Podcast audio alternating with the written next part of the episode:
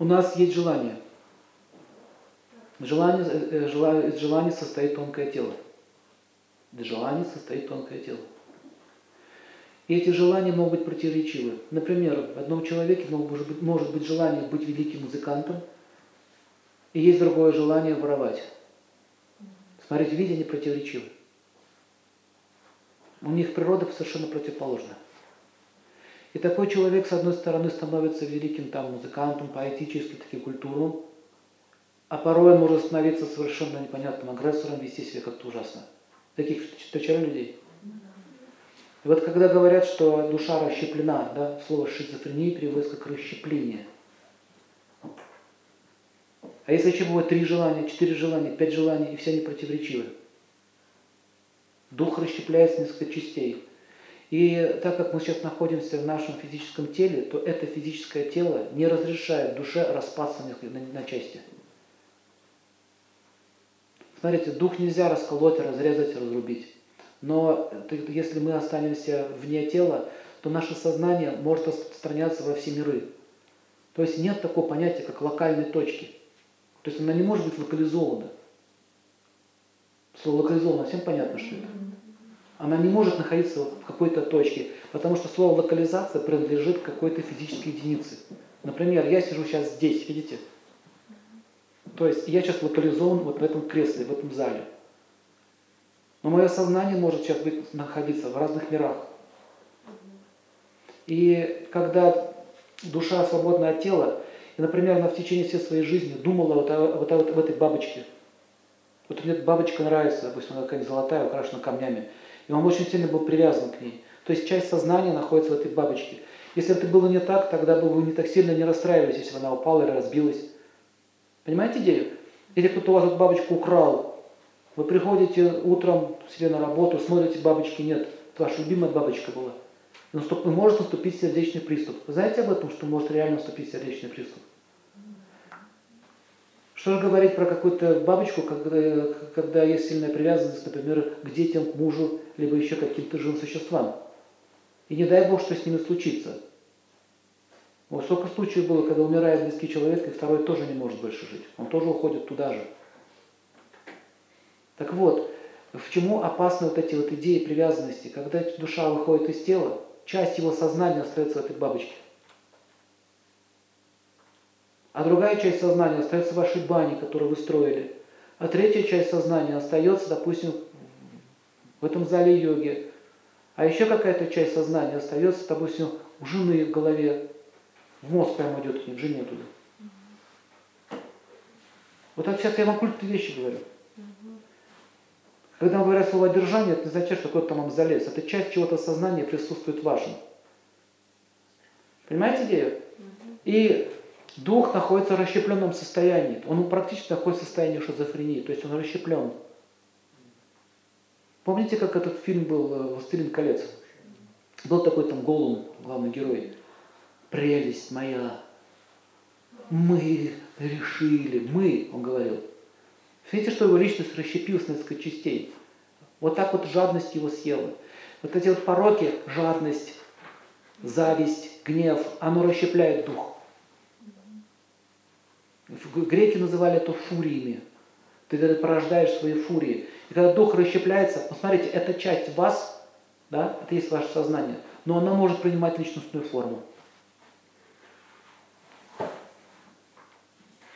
И есть люди, которые разговаривают сами с собой.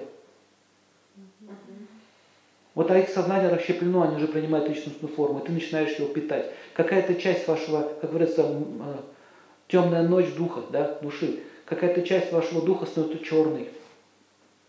И она начинает тебя мучить. Отсюда идут депрессии, оттуда идут какие-то тяжелые состояния сознания. Так вот, все вот эти виды сознания, состояния возникают из эго, ахамкара. Не так все дешево воспринимается. А, убери, убери свое эго. Убрать свое эго невозможно, нужна, нужна трансперсональная практика. Транс слово переводится как ну, сверх, потустороннее, выведенное извне. Транс не переводится как «а, мне хорошо, я в трансе». Если вы будете в трансе, вам будет плохо, потому что вы будете вне тела, это называется транс. Персонально означает персонально. Так вот, йога занимается тем, что они вытаскивают вот эти все мраки из, духа, из своего духа. Так вот, смотрите дальше. Когда сознание становится расщеплено, то ему нужно найти прибежище. Дух расщеплен, ему тяжело жить. Одна часть его там, другая часть его там. И даже в этой жизни человек мечтает о чем-то. Поднимите руку, кто из вас хотел быть, ну, например, кем-то хотел быть. Как, как ты себе представлял свою жизнь? Но вам это не, у вас это не получилось, и вы испытываете определенное состояние, э, ну, как сказать, печали, сожаления. Значит, какая-то часть вашего духа будет находиться в, в мире печали и сожаления. И вы оттуда будете черпать эту силу. Мир печали, он создается в астральном мире. Поэтому если человек полностью охватывает состояние печали, тоски, привязанности и так далее, какие-то негативные да, эмоции, полностью охватывает дух, то после смерти он остается в этом мире. Но что самое еще интересное, он не может из него выйти. Все, все, все ткань этого мира еще состоит. Он состоит из, он пропитан скорбью и печалью. Для этого нужно вмешательство высших сил, которые придут, откроют дверь, вытащат оттуда за волосы и потянут дальше. Знаете, когда человек сошел с ума, ему нужно к нему применяется насилие.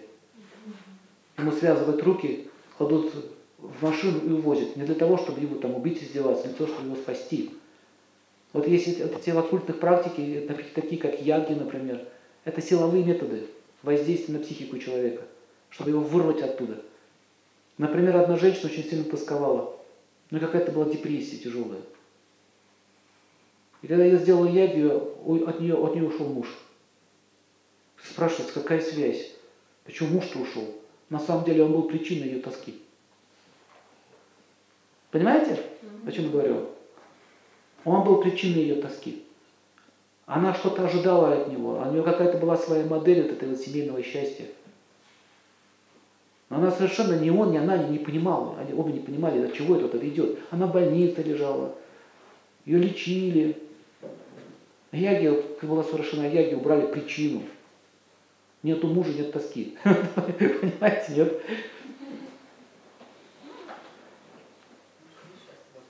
Да, она сейчас все прошло. Все быстро прошло. А потом появился другой мужчина, который дал ей то, чего она хотела. Посмотрите, спрашивается, так это можно так делать или нельзя так делать? Надо быть верной до самого конца, становится причиной твоей тоски. Что такое верность? Чему верность? Верность твоему горю, верность твоему страданию. Это, понимаете, вот это современное понятие верности, неверности, оно очень размыто.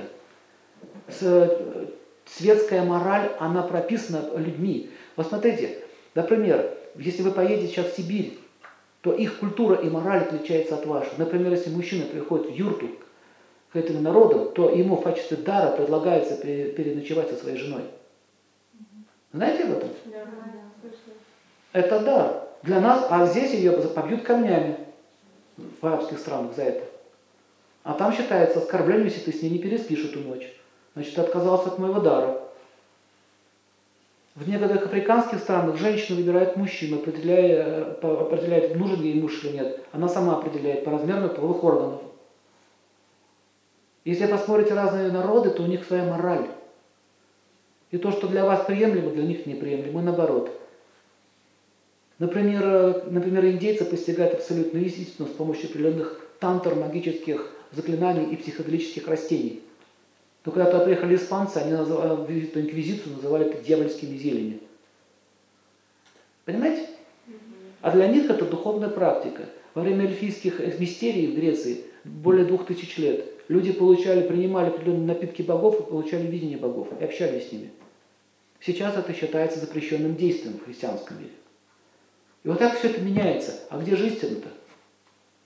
Так вот, э, в Веда, в частности, есть такая наука, Манаса Шастра, там изучается псих, психология. Там описывается, что конечная цель философии и конечная цель йоги – это достижение абсолютного, расширенного, совершенного сознания. А так как Вселенная бесконечна, скажите, будет ли предел расширения вашего сознания? Нет. Отсюда заключается вывод. Чем шире сознание человека, тем меньше у него страданий. Ясно? Не, чем, не тем больше вы бросились под икону и били с головой о пол, а чем шире сознание, Поэтому религиозные формы поклонения предназначены для людей, которые хотят расширять свое сознание.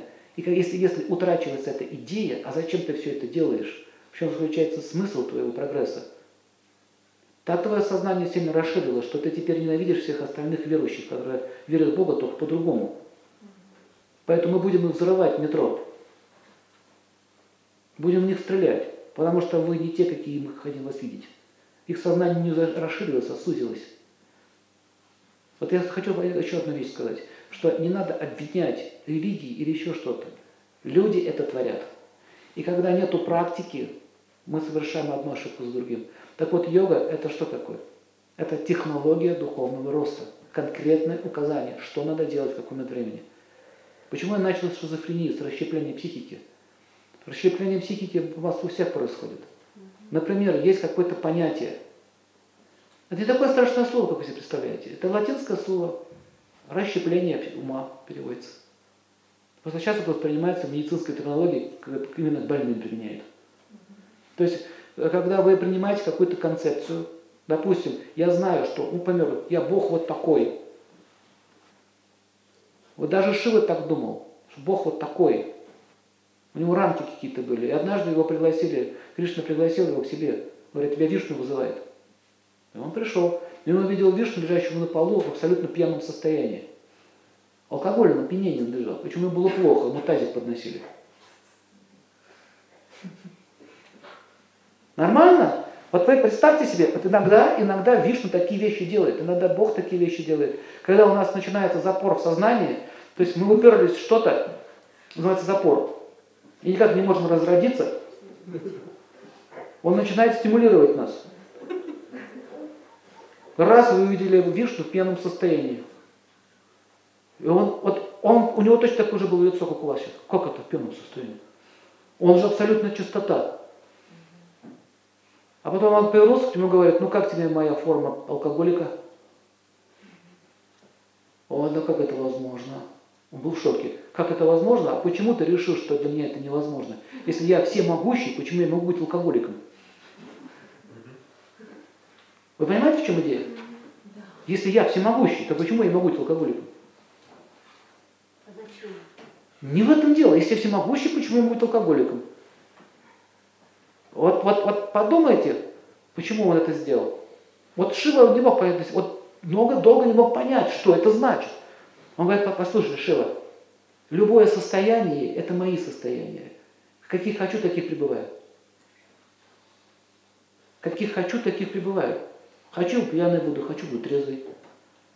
Хочу так, хочу так. Шок. Он сделал ему шок. Поэтому смотрите, в современной психиатрии, в передовой психиатрии сейчас уже, в трансперсональной психиатрии, обнаружено интересное дело.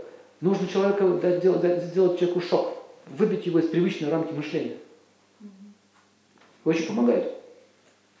Вот, например, вы тоже так мыслите, Бог должен быть такой, вот такой, вот такой и вот такой. Вот так же думали мусульмане, когда ворвались в Индию, когда они увидели Каджараху, храм Камашастры и Камасутры. Что это, Бог? С девками гуляет. Давай громить. Или что Бог может быть в псилоцибиновых грибах? Э, нет, такого не может быть. Как он не может быть? Если он эти грибы создал, если он кокаиновое дерево создал, если он табак создал, почему его там нет? Он там есть. Другой вопрос, что с этим будет, что будет с вами после этого? Вот в чем вопрос. А что, а разве не он создал виноград?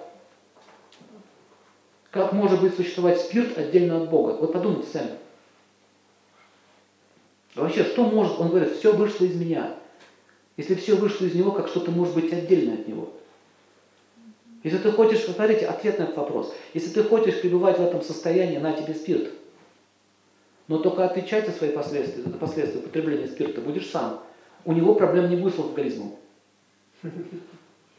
Проблем будут у тебя. Но ты же хочешь я сейчас про эго начал говорить. Ты же хочешь, а кто-то хочет воткнуться клыками в свежую плоть зебры. Хочет? Вот спрашивается, почему, почему он стал львом? Слышали такие выражения? Я без мяса жить не могу. Вы понимаете, можно сказать, можно сказать я, я люблю мясо, мне нравится, да? Но он говорит, я жить не могу. Это означает, что теперь это становится причиной его существования. Если, если ты хочешь все время есть плоть, значит тебе нельзя больше иметь человеческую форму жизни. Потому что что получается? Вы только вдумайтесь, заказ бифштекс с кровью. Да. Не с кетчупом, а с кровью. Свежей кровью поливает. Это что, не вампиризм? Вы где вампиры? Вон в барах сидят. Идите посмотрите на них. А, хорошо, пошло. И посмотрите, этот человек, когда он где-то ест, он, у него даже мысли в голову не приходит, что это чья-то плоть. Они даже так не думают и не хотят так думать. Но если начинает подниматься этот вопрос, я убрал все лекции, семинары по питанию. Все убрал, больше их не делаю никогда. Мне надоело э, убирать голову от летящих бутылок. Понимаете, это бокс какой-то начинается. Начинаешь говорить, у них истерика начинается. И вы потом будете говорить, что вы не агрессивны после этого. Вы, вы, можете, вы можете, конечно, есть что хотите. Почему такие агрессивные? Ведь проблема не в том, что ест человек мясо или не ест мясо. Вопрос в том, что с его сознанием происходит. Вот в чем проблема. Почему говорится, что это, вот когда говорят, это есть нельзя. А скажите, Сергей Иванович, мясо есть можно нельзя? Можно мясо есть, можно. Но вы будете собакой. Почему я буду собакой? Потому что вы привыкнете к этому вкусу, вот и все. А в момент смерти вы будете думать о еде. О чем вас, что у вас будет всплывать? Бирштекс будет всплывать, понимаете? Вот и это вас станет причиной попадания в животное тело. Вот в чем опасность.